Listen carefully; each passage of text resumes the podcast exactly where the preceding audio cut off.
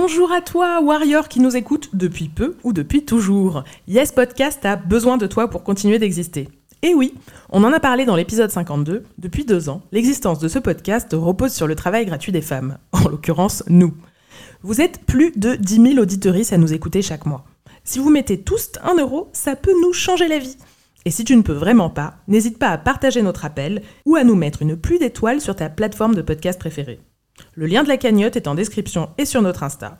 Elle s'appelle De la force pour les warriors. Dans tous les cas, merci à toi et gros love. Yes! Ever catch yourself eating the same flavorless dinner three days in a row? Dreaming of something better? Well, HelloFresh is your guilt-free dream come true, baby. It's me, Kiki Palmer. Let's wake up those taste buds with hot, juicy pecan-crusted chicken or garlic butter shrimp scampi. Mm. Hello Fresh. Stop dreaming of all the delicious possibilities and dig in at HelloFresh.com. Let's get this dinner party started.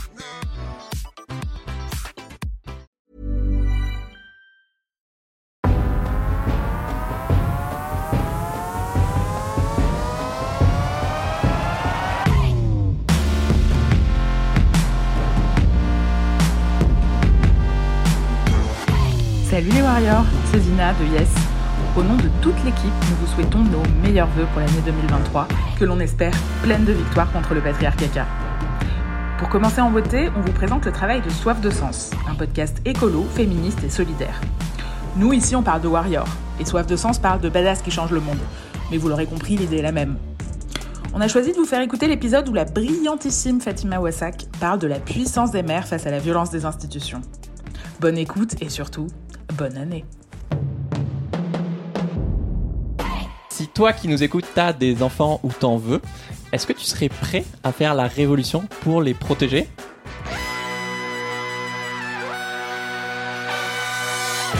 Bienvenue dans Soif de Sens, l'émission podcast et YouTube des militants badass qui changent le monde. Chaque semaine, je reçois un ou une invitée, écolo, féministe ou solidaire, qui change le monde pour t'aider dans ta quête de sens. Et aujourd'hui, on va parler de la puissance des mères avec Fatima Wassak. Bonjour Fatima. Bonjour. Ça va? Ça va et toi? Très bien. On imagine souvent plutôt qu'une qu'une maman, c'est c'est doux et c'est là plutôt pour apaiser les tensions que pour en créer. Mais aujourd'hui, justement, on va parler de, de ces mères euh, dont tu fais partie qui sont prêtes à faire la révolution pour bah, protéger leurs enfants, euh, tout simplement. Alors, je te présente en, en 10 secondes. Mhm. Tu es politologue, euh, militante écolo, féministe et antiraciste à Bagnolet, en Seine-Saint-Denis. Et tu as créé un syndicat euh, original. Euh, je pensais jamais dire ça, mais si. Un syndicat de parents qui s'appelle Front de Mère, où il y a plein de mères et de pères aussi d'ailleurs, Mhm. qui s'organisent localement pour lutter contre les violences et les injustices euh, faites aux enfants. Euh, notamment, donc que ce soit euh, la malbouffe, la pollution, euh, les inégalités scolaires ou les violences policières, par exemple, notamment dans les quartiers populaires. D'où ma première question.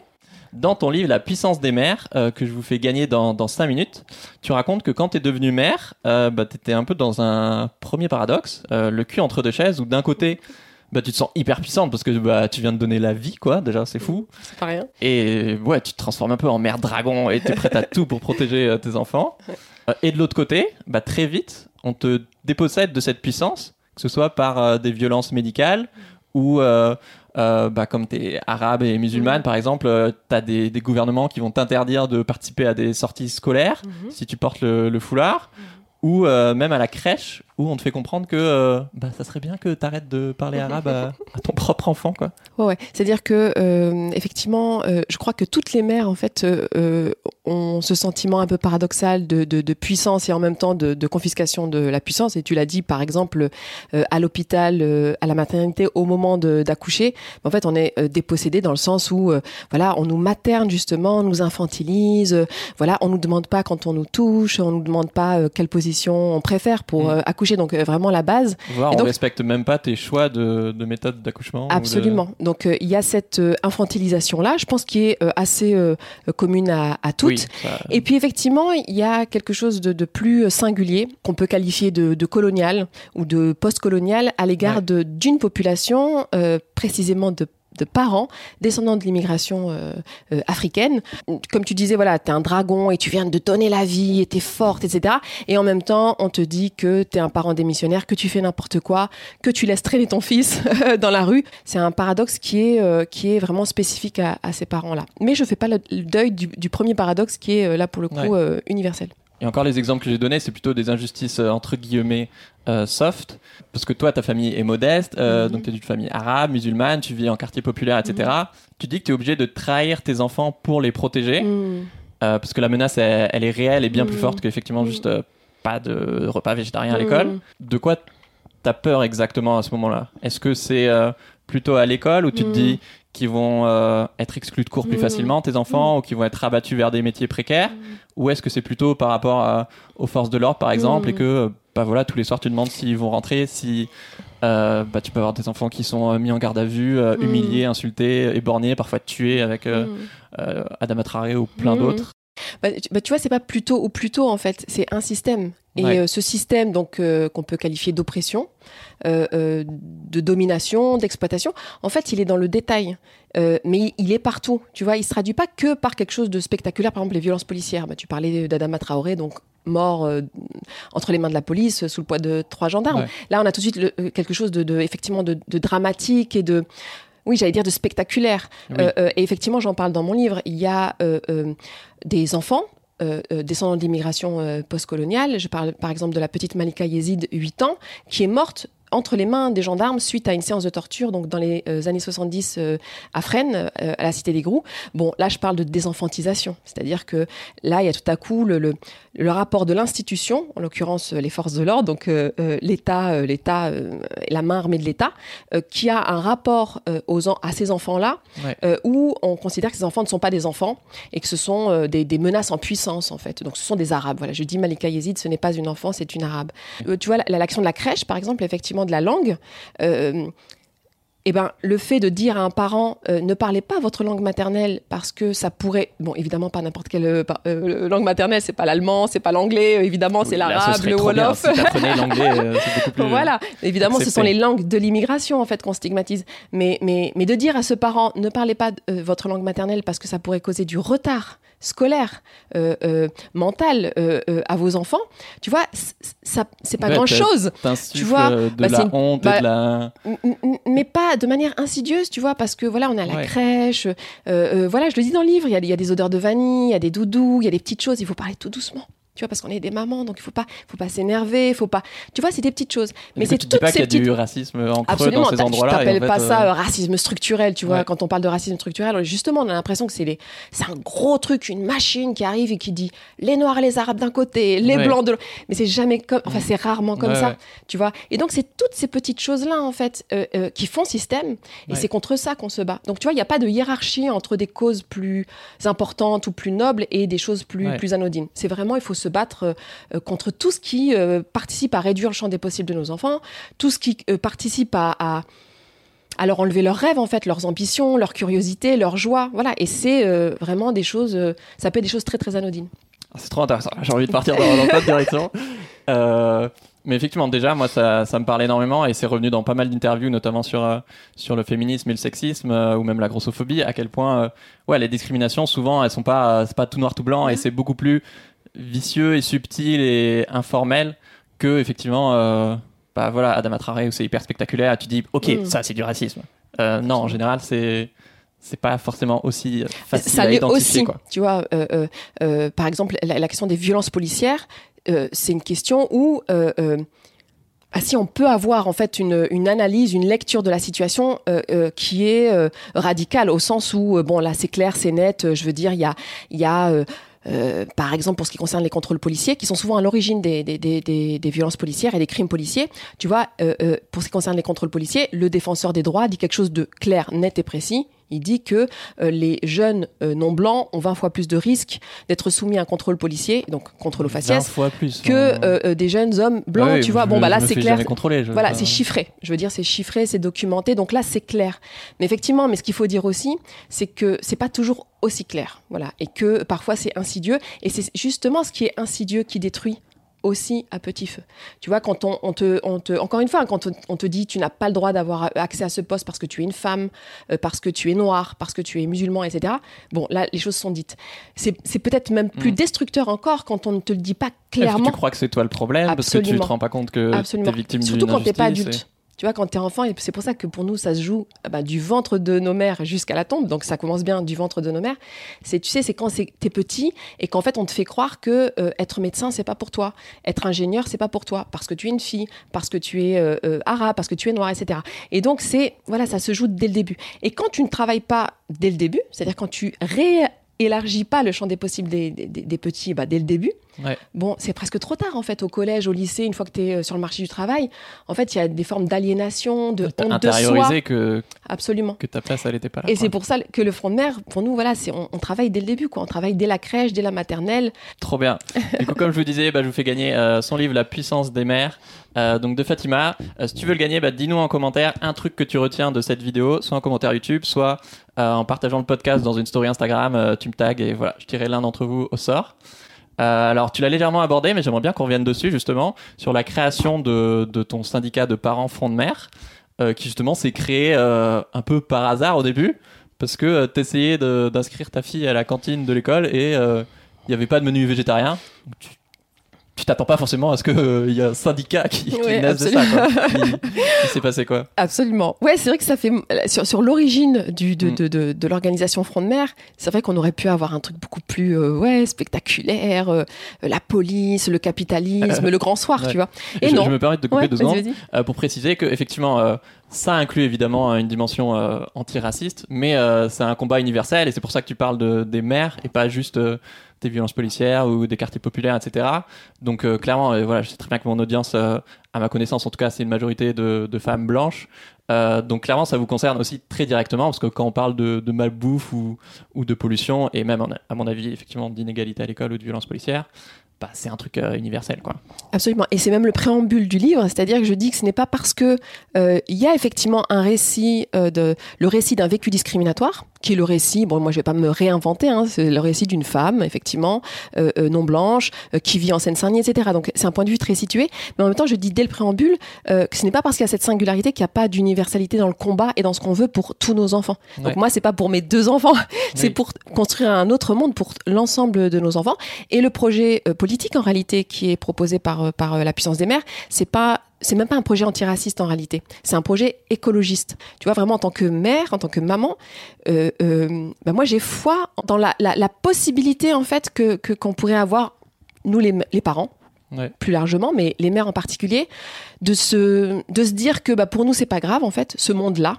Voilà, c'est pas où vraiment c'est un monde, voilà, c'est un système d'exploitation, euh, c'est un système voilà qui, qui, est- qui est structuré, qui est hiérar- hiérarchisé par rapport à la couleur de peau des gens, par rapport au genre des gens, par rapport à la classe sociale des gens.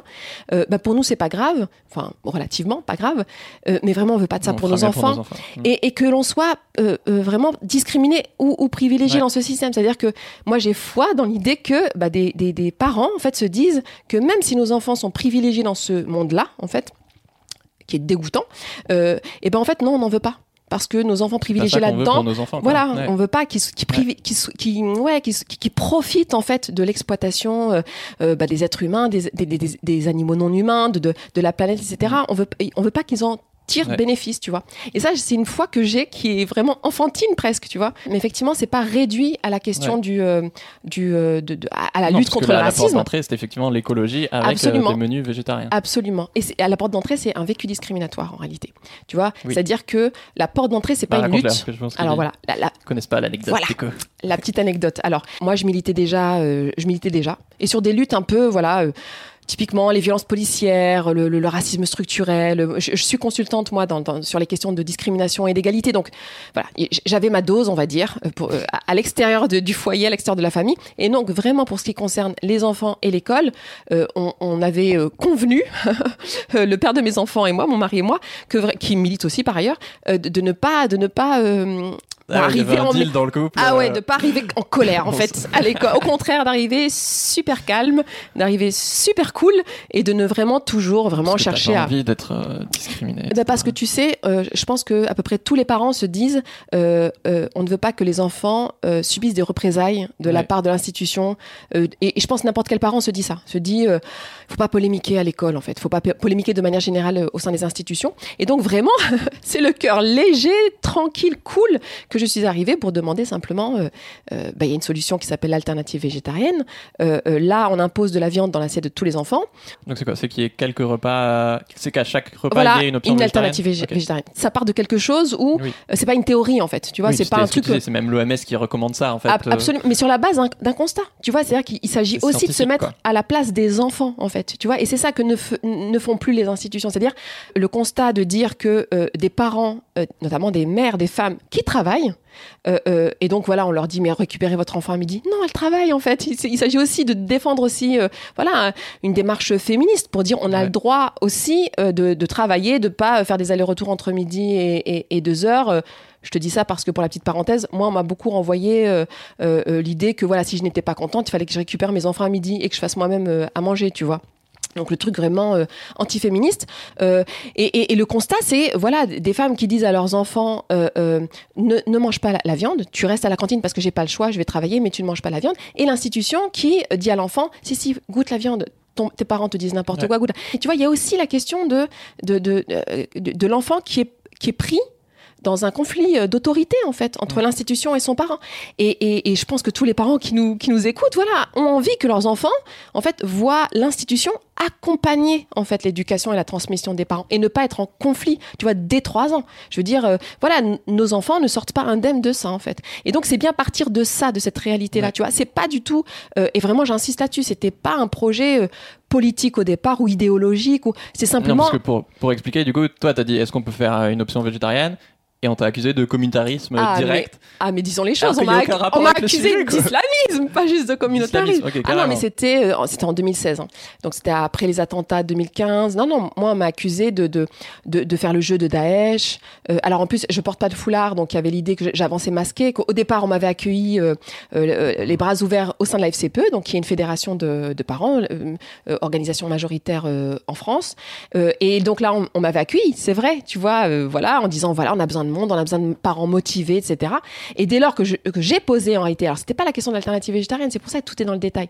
En réalité, c'était une question d'égalité de traitement. C'est ça qui a posé problème. C'est dès lors que tu viens avec une question d'égalité de traitement, là, parce que je suis musulmane, là, on me renvoie sur, voilà, euh, euh, quelque chose d'illégitime, euh, quelque chose de, de, de, de, ouais, presque de diabolique, quoi. C'est-à-dire que j'avais beau répéter que, bon, déjà, je suis végétarienne, et j'avais beau, répéter que ça n'avait rien à voir avec le halal. Tu vois, c'est même le contraire, en fait. Tu vois, c'est, tu dis, c'est des questions d'égalité de traitement, c'est des questions de justice sociale, c'est des questions de, de lutte contre le réchauffement climatique, quand, on, quand on sait la part des, des élevages industriels là-dedans, c'est des questions de lutte contre la maltraitance des animaux. Euh, tu montres que tu veux travailler avec L214, avec Greenpeace, avec l'Association végétarienne de France. C'est pas des, c'est pas Daesh. Et, et malgré ça, tu vois, on a eu affaire à des, à des gens déjà, pas que des organisations politiques, parce que ça s'incarne aussi par des personnes, en fait, Ouais. qui refusent, euh, parce que tu es une femme musulmane, et je le dis, c'est clairement ça, il faut voir le contexte euh, euh, français aujourd'hui, hein, le contexte politique, c'est-à-dire l'extrême droitisation du champ politique euh, en France, qui est quand même... je trouve moi très très inquiétant et que j'ai pu expérimenter euh, vraiment en 2016 quoi c'est-à-dire tu as beau leur dire mais que tu fais ça pour tes enfants que tu fais ça pour les enfants Ouais. que c'est pour le bien commun, que c'est pour l'intérêt général. Vraiment, moi j'ai pu expérimenter que vraiment, tu as des gens qui sont persuadés que quand une femme porte un foulard, euh, euh, elle ne peut pas être végane. Parce que, alors du coup, on a fini par partir de la FCPE en disant, bon, allez, Mais pourquoi? on part, puisque ici, la question n'est pas entendue et que ça- et qu'on part sur des polémiques sur l'islam, la laïcité. Ok, on part et on fait notre petit truc. Justement, je suis assez admiratif de, de ta joie de vivre avec, euh, alors que ce combat, il peut être hyper lourd à porter, quoi. Bah, euh, ma joie de vivre, alors à l'époque, euh, franchement, tu vois, quand tu as 12 personnes qui te pointent du doigt en disant que tu es islamiste et en disant que ce que tu veux, c'est le halal, alors que toi, tu ne parles jamais de halal et que tu retrouves ce mot dans les comptes rendus, etc. La joie de vivre, franchement, je le dis Ouais. parce que euh, pour des personnes qui nous écoutent et qui militent, quelle que soit d'ailleurs la, la forme du militantisme et quels que soient euh, euh, les, les enjeux politiques qu'on défend, euh, dès lors que tu résistes à quelque chose, donc tu résistes à une inégalité, une injustice, etc., euh, eh ben, ça peut être dur quand même. Et ça, il faut le dire parce que, euh, euh, voilà, c'est- pas euh, être fragile que de pleurer après une réunion parce qu'en fait, on t'a répété que t'étais violente et que toi, t'avais juste l'impression de poser une question d'intérêt général, tu vois. Donc, euh, non, la joie de vivre quand t'es isolé, franchement, euh, c'est Ouais. compliqué. Les parents sont pas les bienvenus à l'école, en plus, il faut le dire. Et c'est pour ça que moi, je défends le collectif, en fait. Et moi, je peux témoigner, je peux incarner le fait que c'est à partir du moment où j'ai été voir d'autres personnes Ouais. pour leur dire, voilà, qu'est-ce qu'on peut faire pour nos gosses, en fait, et comment on peut faire en sorte... tu vois, avec des trucs positifs en fait. Il s'agit pas de lutter contre quelque chose, des inégalités ou non. Il s'agit de faire en sorte que nos enfants soient heureux, tu vois, qu'ils soient joyeux, qu'ils soient curieux, curieuses à chaque fois au féminin. Enfin, tu vois, c'est quelque chose de positif quoi, qui porte les gens sur la cantine. Moi, je me souviens qu'au début, tu avais des parents pourtant plutôt CSP+, tu vois, et qui me disaient mais non, nous on n'a rien à dire pour la cantine, c'est la mairie qui décide, Euh, c'est Sodexo qui décide, c'est Elior qui décide, tu vois. Euh, en se disant voilà entre midi et deux, euh, du lundi au vendredi, en fait, les parents qui ont quand même euh, fabriqué les enfants, tu vois, ils sont quand même responsables des enfants, n'ont rien à dire. C'est l'industrie agroalimentaire qui, euh, Oui, tu délègues ton rôle euh, tu vois, et tu te sens, oui, je pense que tu, c'est pas que tu le délègues, c'est que on te l'a pris. Quoi, ouais. on te l'a pris et que tu as l'impression que tu peux pas le reprendre Ouais. et que tu vois, il y a, ouais, une sorte de fatalisme en fait qui se développe. Euh, et ça, voilà, le meilleur moyen et euh, je pense le seul moyen de lutter contre ça, c'est euh, se mettre ensemble. Tout- toute seule, tout seul, je, je pense qu'on n'y arrive pas. Enfin, il y a un moment donné, il faut Ouais. pas rêver quoi. Je veux dire, t'as beau avoir des arguments, il y a tellement de mauvaise foi. Il y a- je te dis, par exemple, le fait de te le faire à l'envers, c'est toi tu dénonces une violence et on te dit c'est toi qui es violente. Et ça, euh, je pense que toutes les féministes qui Oui, écoutent euh, connaissent. Euh, enfin, tous les groupes minoritaires en réalité connaissent ça. Par exemple, nous, on, on- on s'engraine en fait les unes les autres. C'est nos enfants, c'est nous qui sommes responsables. On n'a pas à Bah être oui. déposés. Tu vois? Mais ça, ça, je pense que c'est le Bah collectif qui crée ça. Tu vois. T'envoies un mail, euh, il est signé collectivement. C'est comme pas, c'est pas comme quand il Ah est bah signé oui. individuellement. on tu vois plus au sérieux le rapport de Bon, force, euh, c'est pas le même. quoi. C'est pas pour rien que tu as créé un syndicat. Absolument. J'ai trouvé ça trop drôle quand on- dans le livre tu dis, et à juste titre en plus, que euh, si t'avais été blanche et de classe moyenne, en fait on t'aurait élu euh, parent écolo de l'année, quoi. Pour la même chose. Ouais. Et, et qu'en plus vous aviez fait un sondage où euh, il y a 96% des parents qui Ouais. étaient favorables à cette option végétarienne. Absolument. C'est-à-dire que euh, euh, quand tu poses les questions de la bonne manière, voilà, il y a cette question qui est débattue au national, déba- débattons-en au local. Euh, et, et si on vous pose la question bah, de cette alternative végétarienne, qu'est-ce que vous en pensez? Si tu précises bien qu'il ne s'agit pas d'imposer à des carnivores de manger, bon, Oh là là. tu vois? Mais Oui, voilà non parce que l'alternative végétarienne il y a, y a, c'est vrai qu'il peut y avoir un malentendu sur euh, euh, le fait qu'il s'agit d'un d'un choix en fait tu vois? Oui, Tu peux plus, choisir, voilà. pas- à l'époque à Bagnolet c'était 5 fois sur 100 5 fois sur 5 de la viande dans les assiettes donc tu rappelais tout à l'heure euh, euh, ce que ce que préconise l'OMS l'OMS c'est euh, deux deux à deux à trois fois, fois. par semaine. tout compris tout repas Max. compris donc le soir et, et- et le week-end Ah, donc là, on était 5 fois sur 5 le midi. Tu vois, donc vraiment, là, on est à deux minutes de l'empoisonnement, tu vois. Et, euh, et, et donc, de toute façon, ce n'était pas normal. Mais vous pouvez même manger, mais tout le temps, tout le temps, de la viande du matin au soir. quoi. Simplement, euh, voilà, il y, il y a d'autres parents qui aimeraient que leurs enfants, euh, parce qu'ils payent choix. des impôts aussi, tu vois, c'est un service public, il faut qu'il soit égalitaire. euh, et le choix, tu vois.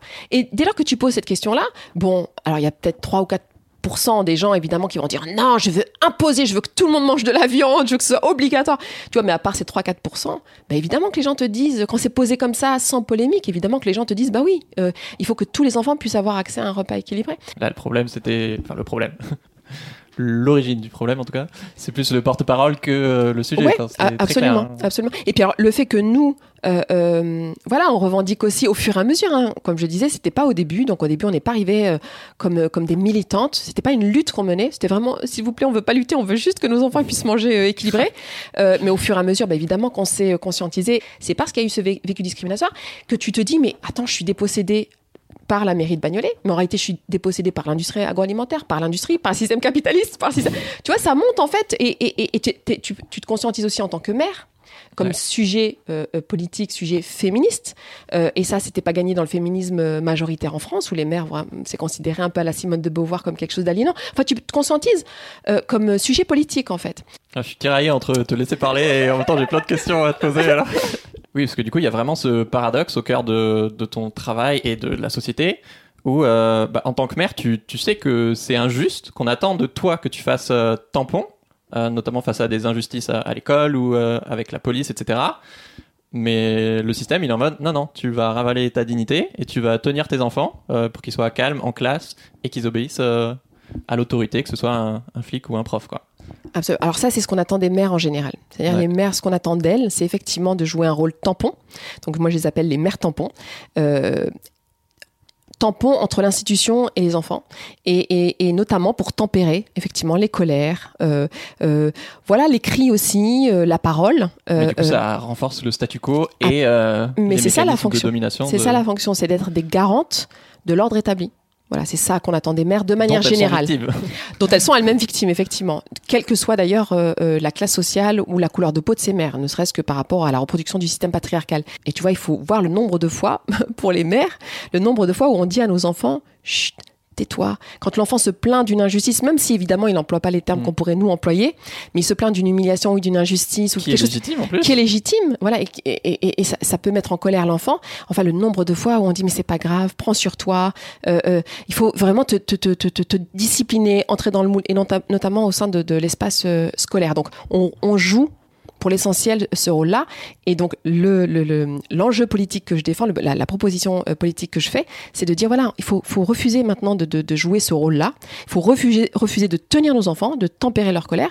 Et il faut euh, voilà retrouver cette puissance effectivement de dragon qu'on avait, Ouais. qu'on a, qu'on a en fait quand on quand on porte la vie. Alors moi je dis pas que euh, aujourd'hui ce sont les mères qui vont mener euh, la révolution euh, anticapitaliste dans le monde. Je, je ne dis pas ça. Je dis qu'on a notre part à faire, notre part à jouer, et qu'on peut rejoindre ce front en fait Mm. large avec nos enjeux, avec euh, un point de vue. Tu vois, le point de vue des mères. Euh, tu vois, quand on dit les mères, euh, souvent on dit les mères au foyer. Tu vois, comme si, en fait, euh, euh, une fois passé le pas de la porte, euh, les mères n'existaient plus, en fait, dans l'espace public. Il faut voir aussi comment sont traitées les mères qui allaitent, par exemple, dans l'espace public. Là, il s'agit de dire, non, non, on- n'existe pas que à la maison, en fait. On n'existe pas que pour euh, les changer les couches, préparer les gâteaux, même Ouais. si préparer les gâteaux, c'est très bien, et il faut, faut aussi pouvoir valoriser ce Mhm. qu'on fait. Mais il n'y a pas que ça. Il y a aussi prendre la parole dans l'espace public, prendre le micro, tu vois, voilà, de, de- de théori- théoriser, parler de nos besoins, dire ce qu'on veut, ce qu'on veut pas, faire de la politique, Ouais. tu vois? Du coup, au front de mer, le but c'est justement que de sortir les parents d'une relation, d'un conflit stérile euh, avec l'école où ils sont toujours perdants, et puis en plus c'est toujours après qu'il y, a un incident. Euh, vous, votre but c'est du coup d'avoir plein d'organisations locales un peu partout en France qui, euh, qui s'auto-organisent, c'est ça?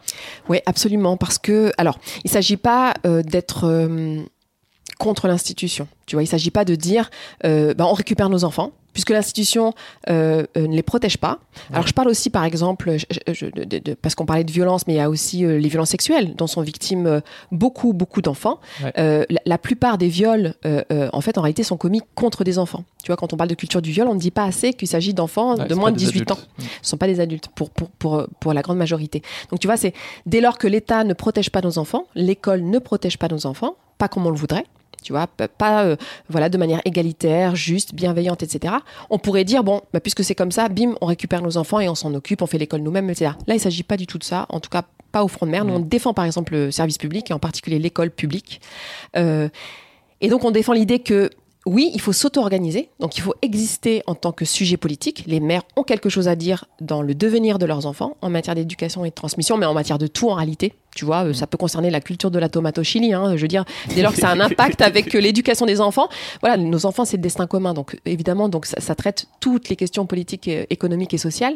Euh, mais donc je- on défend cette idée d'auto-organisation. Et le Front de mer, c'est euh, une organisation, euh, voilà, autonome dans les quartiers populaires en particulier, mais pas que qui se, qui, se, qui se un petit peu partout en France, de plus en plus. Il y a des collectifs locaux. En Belgique, maintenant il y a un front de mer Belgique. Euh, bientôt euh, euh, Italie, Espagne. Et là j'étais il y a quelques jours à Berlin. Et voilà, il y a un Génial. début de quelque chose ouais, de front de mer. Mais c'est le but, hein, c'est un front de mer Mhm. internationaliste, justement pour dire que c'est un combat, un combat universel. Mais, alors je parlais d'auto-organisation et d'autonomie, ça ne veut pas dire qu'on n'est pas dans l'institution. Tu vois, l'idée c'est un peu ce que, je, ce que je répète un peu dans le livre, c'est un pied dans l'institution, un pied dans le quartier. Et l'institution, c'est pas un bloc homogène euh, qui est euh, uniquement nocif, euh, néfaste contre nos enfants. C'est pas vrai. Tu vois, moi, je travaille dans l'institution. Je sais que c'est des questions de rapport de force politique. En fait, ils Mhm. peuvent être favorables, ils peuvent être défavorables. Et l'objectif du front de mer, et je pense ça devrait être l'objectif de toutes les organisations progressistes, c'est d'exister au sein de l'institution. Euh, pour ce qui nous concerne, c'est par exemple d'avoir des listes euh, de parents délégués. Euh, les élections ont lieu chaque, chaque octobre, chaque année. Bon, alors évidemment qu'aujourd'hui, les parents délégués, je, je, sais, j'ai été parent délégué, au sein de l'institution scolaire, franchement, c'est de la décoration de, de conseil d'école, quoi, de conseil de classe. bon, voilà, ils sont juste là, voilà, les parents, de temps en temps, leur demandent leur avis, mais bon, ça n'a pas de poids politique, tu vois. Là, nous, c'est histoire de, de, de, muscler un petit peu tout ça, quoi. C'est les parents, mais avec un côté un petit peu plus plus punk, quoi, tu vois, plus voilà, moins, déco. Euh, et voilà, on va expérimenter quelques listes à partir de, à partir de, cette année, d'octobre, et être alors, tu vois, comme la FCPE, tu vois, qui est une fédération euh, d'associations, mais que qu'on trouve pas assez, euh, pas assez politique euh, et puis qui ne pèse pas assez parce que de toute façon, de manière générale, les parents en France ne pèsent pas assez euh, politiquement, à la différence de, l'Angleterre ou des États-Unis où ah ils ont un petit peu plus de poids. Oui, absolument.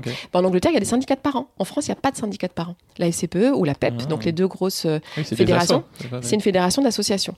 Et alors, nous, on s'appelle syndicat. Alors, on n'est pas un syndicat, on est pour l'instant une association de 1901.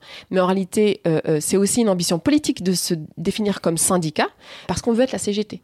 Tu vois, on veut un vrai truc, comme sur le travail. On veut que les, parents soient considérés comme des travailleurs, des travailleuses, avec les, la même possibilité, en fait, d'être dans, un rapport de force. Alors, pas avec le patronat, mais avec, euh, avec l'institution. Parce que euh, la cause est importante. Tu vois, c'est les enfants. Donc euh, voilà, parents délégués, c'est pas assez. Association, c'est pas assez. Syndicat, on trouve que voilà, potentiellement, ça, ça a plus de, de, poids. Et puis, alors, au-delà même de, de de, des mères comme sujet politique, au-delà même de la protection des enfants, je pense qu'il y a au front de mer cette énergie en fait de, bah, de se réapproprier le pouvoir politique en fait et de dire voilà on veut plus être confisqué, nous aussi on veut avoir notre mot à dire, nous aussi on veut, on, voilà on, on, veut pas on veut pas se résigner en fait, tu vois. Et je trouve que là une énergie qui peut répondre à pas mal de pas mal de gens. Et puis du coup, le but, c'est de construire des, vraies stratégies nationales euh, où tu te bats effectivement pour et pas euh, contre une injustice locale, euh, du coup plus en préventif qu'en réaction. Et ouais, j'aimais beaucoup dans, ton livre euh, l'importance de, la stratégie. Ouais, absolument. Bah, c'est la base de tout. Bon, après, moi, j'aime bien discuter de stratégie politique parce que, voilà, je trouve qu'il y a un côté même. De l'ordre du jeu en fait. bon, bah, bon, il faut pas que tu perdes parce que tout le temps parce que alors là c'est plus du jeu, c'est bon, c'est la dépression quoi. Par contre, l'alternative végétarienne, eh ben on va se mettre à fond là-dessus. Bon, aussi parce que ça part de là. Hein. Mais tu vois, on a gagné par exemple. Bon, on a gagné au bout de 5 ans, ce qui est euh, énorme. il y a l'alternative végétarienne à Bagnolet, à Bagnolet, là où il y a eu toutes ces entraves, où on a été attaqué, où on a été. Euh, et c'est pour ça que je disais, il faut un pied dans le quartier, un pied dans l'institution, parce que tu vois, on n'a pas été braquer les cantines pour euh, mettre des plats végétariens dans les assiettes. Non, il y a un moment donné, il a fallu que euh, euh, bah, des personnes signent des papiers pour qu'il y ait l'alternative végétarienne. D'où la nécessité aussi d'avoir un pied dans l'institution, de discuter, de dialoguer aussi avec l'institution. Et c'est possible. Tu vois, alors moi, évidemment, je suis obligée de dire euh, quelles sont les entraves, de dire qu'on vit dans une société qui s'extrême droitise, de, de dire qu'il y a eu du racisme, de dire qu'il y a eu du sexisme aussi dans le rapport qu'on peut avoir aux femmes, aux mères qui se mobilisent, etc. Ça, je suis obligée de le dire. Mais je dois dire aussi, et c'est important dans la stratégie politique, et c'est important tout court, je dois dire aussi que euh, euh, bah, quand on lutte avec une bonne stratégie politique, on peut gagner en fait. Et là, en l'occurrence, c'était franchement, c'était pas gagné l'alternative végétarienne à Bagnolet, mais ça a été, euh, ça a été gagné. Et ça, c'est d'autant plus important, je pense, pour les classes, les classes populaires, qui, tu vois, bon, on va faire du porte-à-porte, on va voir les gens, on leur dit venez, on va, on va se battre pour le climat, euh, contre l'injustice, contre les violences policières, que sais-je, euh, les gens fatigués d'avance quoi. ouais, puis ils se disent bon c'est deux hippies, euh, bon voilà ils sont un peu, ils ont un petit côté un peu gauchiste, bah, voilà mais ils te suivent pas quoi. Dans le meilleur des cas ils t'écoutent. mais là de leur dire en fait on n'est pas si idéaliste ou utopique. Enfin bah, on l'a déjà fait quoi. On l'a déjà fait, on a gagné. C'est ça qui est important. Surtout, c'est un risque de, te suivre parce que tu te dis, le, le bailleur social, c'est un peu comme le patron. Tu vois, tu as fait une demande il y a 10 ans pour descendre un peu de quelques étages. Euh, tu vois, le bailleur qui te voit euh, militer, bah, euh, ne serait-ce que de participer à des pique-niques sur la dalle, il peut se dire bon, bah, ton dossier, je le fous à la poubelle, tu vois. donc, c'est un risque qu'en fait que tu prends. Mais ce risque, il est moindre si, tu vois, on vient et on dit, mais ça, nous, on l'a déjà fait, on a gagné. Et du coup, aujourd'hui, vous êtes dans. Il y a combien de parents dans, dans Front de Mer? Vous êtes dans combien de villes? Ouais, on est, on est quelques centaines. Ça évolue bien. Ça monte en puissance, en fait. On va avoir nos universités d'été la fin août. On va encore davantage se structurer. Il y a un appel. On est à Bordeaux, on est à Marseille, on est à Rennes, on est donc à Bagnolet, à Montreuil, à Bruxelles, à Rome. Bah, Voilà, à- voilà. On est, pour on est bien, on est bien en place. euh. Bah alors, pour les personnes qui nous écoutent, si vous êtes euh, intéressés, vous pouvez euh, être à l'initiative d'un collectif euh, Front de Mer. Il suffit en fait de, de- de nous contacter, d'adhérer au Front de Mer, et puis ensuite, voilà, nous on peut aider. D'ailleurs, on peut accompagner à la création d'un collectif. Donc Mm. vraiment, n'hésitez pas. Ou d'en rejoindre un dans votre ville s'il y en a déjà. Quoi. Absolument, si, si ça existe déjà. Et, et alors là, on a, on a franchi une nouvelle étape. Ouais, C'était important d'avoir un espace où ben, on puisse s'organiser, se retrouver, que nos enfants puissent jouer, euh, se retrouver aussi. Donc c'est aussi créer du lien entre entre nos enfants, pas, euh, ils les existent quartiers. absolument pas, ouais. Et, euh, et, et, et en plus, on, on- parce que alors Alternativa à l'époque nous avait proposé très gentiment de venir à la base, tu vois, à République, à Paris. Euh, Ok. et, et, non, en fait. Parce, Bah, après, c'était la- super gentil, tu un vois. local. Et ouais, parce que c'est pas là où on vit, en fait. Tu vois, nous aussi, on veut pouvoir militer, s'organiser, se réjouir, tu vois, là où, où grandissent nos enfants, où sont Ouais. scolarisés nos enfants. Et donc, vraiment, pour nous, c'était important d'être à Bagnolet. Et on a eu une opportunité là, fin d'année dernière. Ça s'est fait très vite. On- donc, on a, on a demandé à, à Alternativa, voilà, dans quelle mesure euh, ils étaient, euh, il et elle étaient euh, partants, partantes pour, bah, pour faire vivre ce lieu ensemble. Et donc, ça a donné Vert Dragon. La maison de l'écologie populaire, donc qu'on a inauguré là le, le- le 13 juin. Bien, et c'est-. Voilà, mais franchement, on est super fiers. Super fiers de nous parce que c'est vraiment un, un- Alors, c'est pas un aboutissement parce que ça continue, la lutte continue. C'est Mais c'est. Ouais, c'est une grosse, grosse étape parce que c'est 1000 mètres carrés. C'est en Ah face. oui. Ah ouais, ouais. On voulait de 20 mètres carrés. Non, mais c'était pour justement te dire 20 et en fait là on a 1000 donc t'imagines comment on est Ouais. euh, super contente Ouais. mais c'est ouais et puis c'est un, c'est un endroit où tu vois on a notre AMAP donc la map euh, de Vert Dragon euh, tu vois où il y a plein c'est pas juste la map un point de distribution tu viens récupérer ton panier c'est plein d'activités hein. autour de la nourriture tu vois plein de projets qu'on avait dans les tiroirs et tout qu'on va pouvoir mettre en œuvre il y a tout un projet de lutte contre les risques industriels sur lequel qu'on avait déjà commencé avant autour du jeu de la BD du manga et pour moi là oui là c'est de l'écologie populaire et donc euh, non non il faut faut venir Euh, si vous êtes euh, intéressé, voilà, vous êtes les bienvenus à Vert Dragon. Au niveau collectif, on peut rejoindre le syndicat, mais dans sa famille, euh, qu'est-ce qu'on peut faire pour protéger son enfant? Tu dis que euh, là, tu prends l'exemple d'un cas fréquent en primaire où voilà, il y a des élèves qui, qui ont baissé euh, la culotte d'un enfant pendant la récré, le prendre en photo et le mettre en ligne. Euh, voilà, qu'est-ce qu'on peut faire en tant que parent? Bah, il y a plusieurs euh, niveaux. Euh, je, décris les trois, euh, les trois dans le livre. La, pre- la première chose, c'est ce que tu fais euh, chez toi, en fait, euh, avec ton enfant, ton propre enfant. Euh, euh, alors quand je dis ton propre enfant, c'est pas forcément ton enfant biologique. hein, Il y a tout un propos là-dessus. Oui. euh, voilà, c'est- l'enfant dont tu t'occupes en fait, y compris d'ailleurs en tant qu'animateur, animatrice, enseignant, enseignante, acteur de l'é- l'éducation, quoi. Mais il y a ce que tu peux faire chez toi et, et dès le plus jeune âge, vraiment dès l'âge de 5 mois, 6 mois, 7 mois, en fait, c'est par exemple apprendre à l'enfant ce qu'est l'intimité. Tu vois, Euh, euh, et donc ce qui est euh, le viol d'intimité. Et ça, c'est des petites choses à faire sur l'espace dont a besoin euh, l'enfant, le fait de, de, crier, par exemple. Nous, on- dès, dès- le début du front de mer, on, faisait des sessions comme ça de cris avec les enfants. Tu vois, pour des mères qui ont l'habitude de dire Chut, tais-toi, mais ah, j'ai mal à la tête. Là, c'était tout à coup, on disait aux enfants, mais crier. Et c'est pas facile, en fait, pour des enfants. C'est pas facile de crier. Tu vois, et crier, c'est pas juste crier parce qu'il y a un danger, parce qu'il y a un méchant pédocriminel qui est dans les parages. Non, c'est aussi la confiance en soi, c'est aussi une manière de se placer dans l'espace public. C'est donc voilà. Donc ça, c'est Ouais. des petites choses à faire avec son enfant. C'est euh, par exemple aussi euh, avec son enfant ne pas euh, ne pas être dans une culture du secret ou tu vois où tu, tu apprends à ton enfant à mentir. Alors moi, je raconte en fait que pour ce qui me concerne, par exemple, ça m'a joué des mauvais tours parce que tu vois à l'occasion d'une fête scolaire, par exemple, on arrive et ma fille, bon, j'avais pas eu le temps de faire un gâteau moi-même, fait maison et tout. Et j'avoue, j'étais passée, j'ai acheté un gâteau. Bon, j'ai un peu filouté en fait. J'ai acheté un gâteau puis j'ai mis un peu d'aluminium autour pour dire je l'ai fait, tu vois. Et ma fille, à qui j'apprends, faut pas mentir, faut toujours dire s'il y a quelque chose qui te gêne à la maison, il faut que tu le racontes. Même nous, si tu dois dire des choses contre nous, il y a pas de problème parce que justement, tu vois, ben, je, je, je pense que tu sais que l'essentiel des violences euh, sexuelles physiques de manière générale, mais euh, sexuelles en particulier, en fait, sont euh, euh, euh, Par un proche. voilà, dans l'entourage, tu vois. Et donc, ça, c'est important de dire à l'enfant, voilà, s'il y a des choses qui te gênent à la maison, même si ça concerne tes propres parents, tu vois, ta propre mère, c'est pas grave. Si tu as besoin d'aller le dire à des personnes de du coup, confiance, elle a dit tu quoi vas- ta fille? Ah non, mais on est à peine arrivé dans la salle avec des gens dont je parlais tout à l'heure, hein, qui m'entravaient sur l'alternative végétarienne, qui me disaient à quel point Ah j'étais ouais. communautariste, etc. Et donc on arrive et elle dit, en fait, elle l'a pas fait elle-même, elle l'a acheté, elle l'a acheté dans la pâtisserie du. T'as la Bon. crédibilité. que- Voilà. Alors du coup, t'es partagé, euh, t'as un sentiment un peu de bon. Je suis verte parce que du coup, elle est en train de me de me balancer auprès de tout le monde et que c'est honteux et qu'elle me tape la fiche en fait concrètement.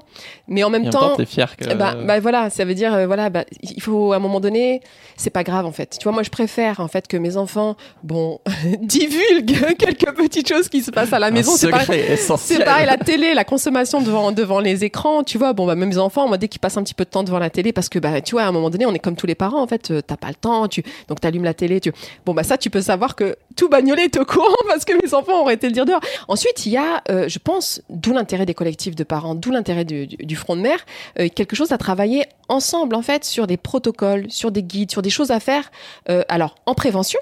Tu vois, Ouais. encore une fois, hein, il y a des choses à faire collectivement pour apprendre à nos enfants à avoir confiance en soi, à nos filles en particulier, mais nos garçons aussi, parce que c'est, alors les chiffres, je sais pas si tout le monde, tout le monde les connaît, mais c'est une fillette sur cinq qui, à un moment donné de sa vie, va être euh, euh, euh, agressée sexuellement. Une sur cinq. Voilà, il faut aller dans un groupe scolaire et compter 1, 2, 3, 4, 5, 1, 2, 3, 4, 5, c'est une sur cinq. Donc c'est autant dire que c'est industriel en fait. Euh, et, et un garçon sur 13, avec un pic pour ce qui concerne les, les garçons qui est à 6 ans pour les filles entre 10 et 15. Donc les garçons sont concernés euh, également, on le dit pas assez, moins que les filles, mais ils sont concernés également. du coup. Mais donc il y a des choses à faire, euh, à, faire collectivement. C'est des guides. Il y avait eu un problème dans les toilettes et moi j'avais proposé bon des des, des, des, ateliers en fait que je, travaillais en tant que mais là pour le coup en tant que professionnel, mais que je connaissais déjà, qui existe déjà au Canada sur le consentement. Euh, tu vois, c'est apprendre à l'enfant à refuser un jus de fruits euh, ou euh, apprendre à l'enfant à accepter le refus. euh, euh, d'un autre Oui, enfant. Il n'y a pas tu vois, personnellement. il n'y a pas de parce qu'à l'époque on avait dit non mais qu'est-ce qu'elle veut? Elle veut elle veut diffuser des films pornographiques aux, aux enfants c'était limite tu vas aller parler de sexe aux enfants bah non mais tu vois c'est toute ta question c'est un vrai problème je me suis d'ailleurs rendu compte que le mot consentement euh, pouvait créer ce genre de, de, de, de malentendu en fait quand tu dis euh, cons- le consentement on peut Oui, on comprendre pense forcément au sexe. elle que- apprend à- aux enfants à consentir à des relations sexuelles. Que le problème, c'est Ah. le cons- Euh, Il y a la question des moyens, des moyens publics. Tu vois, qu'est-ce qui se passe dans les cours de récré et pourquoi quand il y a des enfants qui s'agressent en fait Ouais. mutuellement et c'est vrai que c'est le cas, surtout avec les téléphones, etc. On filme, on humilie publiquement, etc. Bah, pourquoi il n'y a, a- a pas d'adultes qui sont là, de professionnels qui sont là? Encore une fois, c'est de la prévention. C'est une fois que ça arrive, bah, qu'est-ce qu'on fait? Qu'est-ce qu'on met en place Dans l'écologie, euh, on a un problème, euh, clairement le manque de diversité. Comment est-ce qu'on peut euh, y remédier? Moi, je me bats pas pour que l'écologie, ce mot, soit davantage populaire ou davantage euh, partagé, etc. C'est- pas ça mon entrée. Moi, je me bats vraiment pour que, euh, euh, euh, pour, pour que soit anéanti, soit mis hors d'état de nuire un système d'oppression, un système raciste, patriarcal et, et- et capitaliste. Tu vois, c'est ça l'o- l'objectif. Ouais. Pour moi, l'écologie, c'est un outil là-dedans. Tu vois, c'est un outil qui va nous permettre de mettre hors d'état de nuire ce, ce système. Tu vois. Force est de constater que l'écologie, c'est pas du tout quelque chose qui va être mobilisé euh, dans les quartiers populaires. En réalité, tu vois, il n'y a pas que l'écologie, il y a toutes les questions, le féminisme, le communisme, Ouais. tous les outils de libération, en fait, sont très très peu mobilisés, et pas que dans les quartiers populaires, de manière générale. Ça, je trouvais ça trop intéressant quand tu disais que euh, on te trouvait beaucoup plus dangereuse quand, quand tu parlais d'écologie que quand tu parlais de, des quartiers ou de racisme, quoi. Bah évidemment, Genre, puisque, bah, évidemment, puisque Tu l'écologie, en sors fait, de, de ton rôle, Voilà. euh, de ton éthique. Exactement. ton Je, sors de, de, de, de, de cette étiquette qu'on m'a euh, euh, imposée, de ce rôle vers lequel j'ai été euh, assignée en réalité. Mm. Tu vois, c'est euh, tu parles effectivement de, de, de, bah, bah, de drogue, de délinquance, d'islam, etc., de halal. Tu vois, bon, tu peux gêner quelques personnes, mais en tout cas, c'est bien, tu restes, tu parles C'est- au C'est tien. cohérent dans, Voilà, dans c'est cohérent monde, et tu parles des quartiers populaires, c'est très bien. Tu parles des caves, des cités, c'est très bien. Euh, par contre, ne t'aventure pas à venir nous dire à nous. Euh, à venir donner ton petit point de vue là euh, sur comment nous on doit euh, manger, pas manger, respirer, etc. Tu te prends pour qui pour venir sur des questions universelles? Toi, tu, tu es sur des questions justement spécifiques. La, la question du racisme, la question de la drogue, il y a quelque chose comme ça. Bon, la drogue, la délinquance, etc. Ça c'est pour vous. Alors que les dominants se posent pas la question, eux, de leur légitimité à parler Ah, des... bah non, puisqu'ils représentent l'universel. Voilà, c'est-à-dire que, en fait, eux considèrent que, voilà, euh, euh, quand un homme blanc bourgeois euh, parle pour nous tous et nous toutes, Mm. lui, il est universel. Lui, il n'est pas, il n'est pas subjectif, il est objectif, tu vois. Par contre, dès lors qu'on appartient à un groupe minoritaire, donc euh, bah, les femmes, les femmes racisées, les femmes de classe ouvrière, la classe ouvrière de manière plus générale, là, tout à coup, en fait, on est renvoyé à une singularité. Et c'est pour ça que tout à l'heure je te disais, moi mon préambule, c'est bien justement de sortir de cette tension entre singularité et universalité, parce que je vois bien, j'expérimente en fait à quel point ça peut être piégeant la singularité. Ouais. Tu vois, t'arrives, tu dis, oui, moi aussi en tant que femme arabe et tout, j'ai quelque chose à dire et tout. Sauf qu'en fait, bah, très rapidement, tu peux être euh, euh, réduite au fait d'être une femme arabe, en fait, et de parler aux arabes, aux femmes, etc. Et donc, voilà, c'est un combat aussi qu'il faut mener, ça. De dire, non, non, nous, on veut, ok, on veut, on veut faire part de notre vécu singulier. Et ça, on lâchera jamais là-dessus. Donc moi, je ne la... voilà, moi, je suis sans pitié sur la question raciale, notamment sur l'antiracisme. Voilà, moi, je veux pas qu'on mette de, de l'eau dans notre coca par rapport à l'antiracisme. Mais en même temps, j'aspire aussi à participer à un projet commun, en fait. On existe en tant que minorité, mais il faut se souvenir, voilà, pourquoi on fait tout ça, en fait. On fait tout ça pour que tous nos enfants puissent rendre- euh, grandir dans un monde plus juste, plus égalitaire, plus respirable, tu vois. C'est quand même ça l'objectif. Bon, tu vois, le réchauffement climatique, c'est vrai que ça paraît quelque chose qui est, bon, voilà, qui, qui n'est pas, pas très intéressant parce que voilà, on a tellement de galères aujourd'hui que demain, après-demain, c'est pas si grave, quoi. Mais non, non, il faut partir de, voilà, comment vivent les gens, base. Qu'est-ce qu'ils respirent Qu'est-ce qu'ils mangent Euh, Est-ce que les enfants peuvent jouer Tu vois, est-ce qu'ils peuvent rire Est-ce qu'ils sont heureux Ça, ça va parler à tout le monde en fait. Il n'y a pas de raison en fait. Il n'y a pas de raison que dans la classe ouvrière, en fait, on se, on se soucie euh, peu de, de ce que vont devenir nos enfants, quoi. Est-ce que tu as des anecdotes de, parents ou de témoignages que tu as eu suite à vos actions ou... Ah bon, déjà, nous, ça nous a changé notre régime alimentaire de base, tu vois. C'est-à-dire qu'au départ, euh, bon, alors il y avait quelques personnes qui étaient végétariennes, quelque part, une personne qui était végane, euh, mais voilà, il y- au départ, les, les parents qui étaient là euh, euh, n'étaient pas forcément, euh, n'avaient pas forcément. Alors, je suis pas en train de dire qu'il faut tous et toutes devenir végétariens. Je dis simplement que le sont fait du coup de euh, fait, au moins flexitarien, c'est-à-dire qu'au moins, informés, quoi. voilà, absolument. C'est-à-dire que là, du coup, au départ, tu viens sur la cantine et, et sur la viande à la cantine, et ensuite tu vas en cuisine centrale, et là, tu vois, euh, en fait, l'état de la situation. C'est-à-dire que tu te dis, mais en fait, la, cant- le- le- la viande, c'est rien. C'est, enfin, c'est rien, c'est pas rien. Tu vois arriver la chair euh, à part, le bouillon à part, tout ça remélangé. Enfin, truc vraiment dégoûtant, quoi. Bon, déjà, il y a un problème avec la viande et- qui est issu pour l'essentiel de- d'élevage in- industriel. Euh, mais ensuite, il y a, tu vois, les pesticides, il y a le sucre, il y a le, et puis le fait que ce sont des produits industriels, y compris d'ailleurs l'alternative végétarienne. C'est-à-dire que euh, on remplace le steak de viande par un steak de soja et c'est pas beaucoup mieux, quoi. Donc en fait, ça te conscientise euh, sur bon la cantine, sur les enfants, mais ça te conscientise sur euh, l'alimentation de- des enfants de manière générale, ton alimentation de manière générale. Et, et c'est pas, euh, tu arrives à- en disant, euh, voilà, on veut lutter contre le réchauffement climatique, faites ceci, faites cela. Oui, tu vois, tu culpabilises les gens, etc. Non, là c'est le contraire. Là, c'est il y a un problème. Tu vois, les enfants mangent mal. euh, on voudrait que les enfants mangent mieux. Et en fait, tu voilà, tu montres en, en macro euh, ainsi, tu vois. Et ça, c'est ce que je disais tout à l'heure. Je trouve que c'est une bonne démarche euh, écologiste qui peut fonctionner. Et ça, on peut on peut en témoigner à Bagnolet, puisqu'effectivement, ça a changé notre notre manière de de voir les choses, ouais, la, la, la, la manière de- de- de- d'habiter le, le, le monde, de, de, d'habiter la terre, le rapport qu'on peut avoir aux, aux, aux animaux euh, non humains. Enfin, tu vois, il y a, il y a des réflexions spirituelles aussi qui peuvent euh, émaner de tout ça. Donc euh, voilà, c'est partir Ouais. du concret du quotidien pour remonter ensuite vers quelque chose de plus, euh, de plus général. L'émission s'appelle Soif de sens. Toi, euh, Fatima, qu'est-ce qui donne du sens à ta vie? Franchement, c'est c'est pas parce que j'ai écrit un livre qui s'appelle Puissance des mères, mais moi, c'est vraiment mes enfants. Ça a vraiment changé ma vie. Euh, J'en reviens toujours pas en fait. Il y a de temps en temps, j'ai des flashs comme ça où tu vois, j'essaie de réfléchir un peu à, l'amour que j'ai pour mes enfants, qui est vraiment un amour que moi j'expérimente comme quelque chose de divin en fait. Tu vois, il y a un truc comme ça de bon, c'est tellement incroyable. J'ai à peine les mots en fait. Ouais. Je vraiment et ça a vraiment changé ma ma vie. Ça a déjà changé. Alors là, on parle de lutte, on parle de militantisme. Moi, ça a vraiment changé mon militantisme. Euh, J'étais sur un militantisme beaucoup plus euh, pas- négatif, mais beaucoup plus de dénonciation. Ouais. Voilà, c'était contre quelque chose. Et puis et puis gagner, ça servait pas grand chose. Ce qui comptait, c'était lutter, quoi. C'était voilà, on lutte contre quelque chose, on se sent vivre parce qu'on lutte, on se sent exister pa- parce qu'on lutte. Là, tout à coup, euh, c'est pas lutter qui compte, c'est euh, euh, gagner. D'ailleurs, gagner. si pour gagner il faut pas lutter, euh, moi je lutte pas quoi. Par rapport à l'alternative végétarienne, moi il y a un truc comme ça qui s'est passé très récemment, c'est le fait que ma fille est rentrée de l'école avec donc ma fille de 8 ans aujourd'hui qui avait Ouais. 3 ans au début de la, notre lutte pour l'alternative végétarienne et qui rentrait avec un papier qu'elle nous a euh, tendu et il fallait renseigner en fait euh, bah, cette histoire de- de- d'alternative végétarienne. Est-ce que oui ou non on veut l'alternative végétarienne? Puisque comme je te disais, on a gagné, elle a été, elle a été mise en œuvre.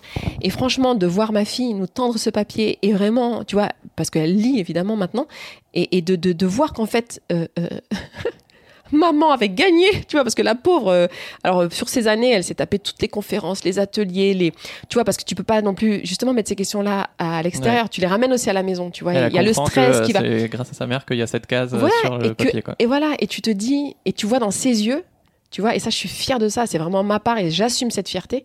C'est tu dis, en fait, là, je, je lui ai appris qu'il n'y avait pas de, de fatalisme, en fait, qu'il fallait pas qu'elle se résigne. À trois ans, elle a vu maman s'énerver parce que la viande lui était imposée dans l'assiette et qu'elle n'avait pas de repas équilibré. Cinq ans plus tard quand même, tu vois, c'est pas non plus, c'est pas fait du jour au lendemain, mais quand même, tu vois, cinq ans plus tard, ben, en fait, elle, elle apprend que. Ça donne aussi une leçon de persévérance. C'est pas plié, tu vois. Et ça, je trouve que. Ah, tu me donnes des frissons là, c'est trop. Ah non, mais je te jure, c'est vrai. Je, je voyais dans ses yeux, en fait, je, je, ça m'a vraiment. Euh, je, me suis dit, bah voilà, c'est pour ça que je le fais. C'est-à-dire que même si on n'avait pas, même si on gagne pas forcément, tu vois, de, de transmettre ça à nos gosses. Surtout, mm. je te dis, moi, j'insiste, moi vraiment, si j'ai une angoisse aujourd'hui, c'est le contexte politique, en fait. Je me dis, purée, mais comment ça peut aller mieux en fait Et je, me dis que si nous on fait le taf avec nos enfants et qu'on leur apprend que voilà, il n'y a pas de résignation, il faut pas se résigner, il faut toujours se battre, il faut pas accepter l'injustice. Parce que le fascisme, c'est ça, le fascisme, c'est la résignation, c'est le sentiment d'impuissance. Bon, je me dis, ça va, demain sera mieux que sera mieux qu'aujourd'hui, quoi. Donc voilà. C'est ta mère qui a changé le monde, quoi, forcément, qui était trop Oui, oui, alors pas, pas que euh, maman qui a changé le monde, mais les mamans avec les tatas, avec parce qu'en fait, elle nous a toujours vus ensemble. Euh, bah justement, les réunions, on les faisait à la maison, chez les unes, chez les autres. Donc, elle a vu, euh, voilà, euh, les mamans en fait, et, et, et qu'on stigmatise, stigmatise tellement, tu vois, parce qu'elles sont mamans déjà, mais aussi, voilà, les mamans, parce qu'elles sont noires, parce qu'elles sont arabes, parce qu'elles sont quartiers. Donc, on, voilà, il y a un peu le côté un peu, voilà, le mépris, en fait, le mépris de classe qu'on peut avoir vis-à-vis de vis-à-vis de ces mamans là. Et tu vois, et c'est de voir que, bah non, en fait, elles ont, elles ont plié le game, en fait, elles ont réussi, elles avaient l'Amérique contre elles, elles avaient, tu vois, le monde entier contre elles et elles ont quand même, euh, elles ont quand même gagné quoi. Donc euh, non, ça c'est bien. Des mamans badass. c'est pour ça qu'il vaut mieux dire mère que maman d'ailleurs. Merci Fatima, j'ai passé un très bon moment à parler de mère badass. Euh, si toi aussi ça t'a plu, je te conseille tous les épisodes sur le féminisme et notamment celui sur la charge mentale où on parle évidemment d'enfants, de, parentalité et de faire la révolution. si tu veux gagner le livre La puissance des mères, eh ben n'hésite pas à en parler en story et à parler de cet épisode autour de toi. Et je te dis à la prochaine. Ciao Salut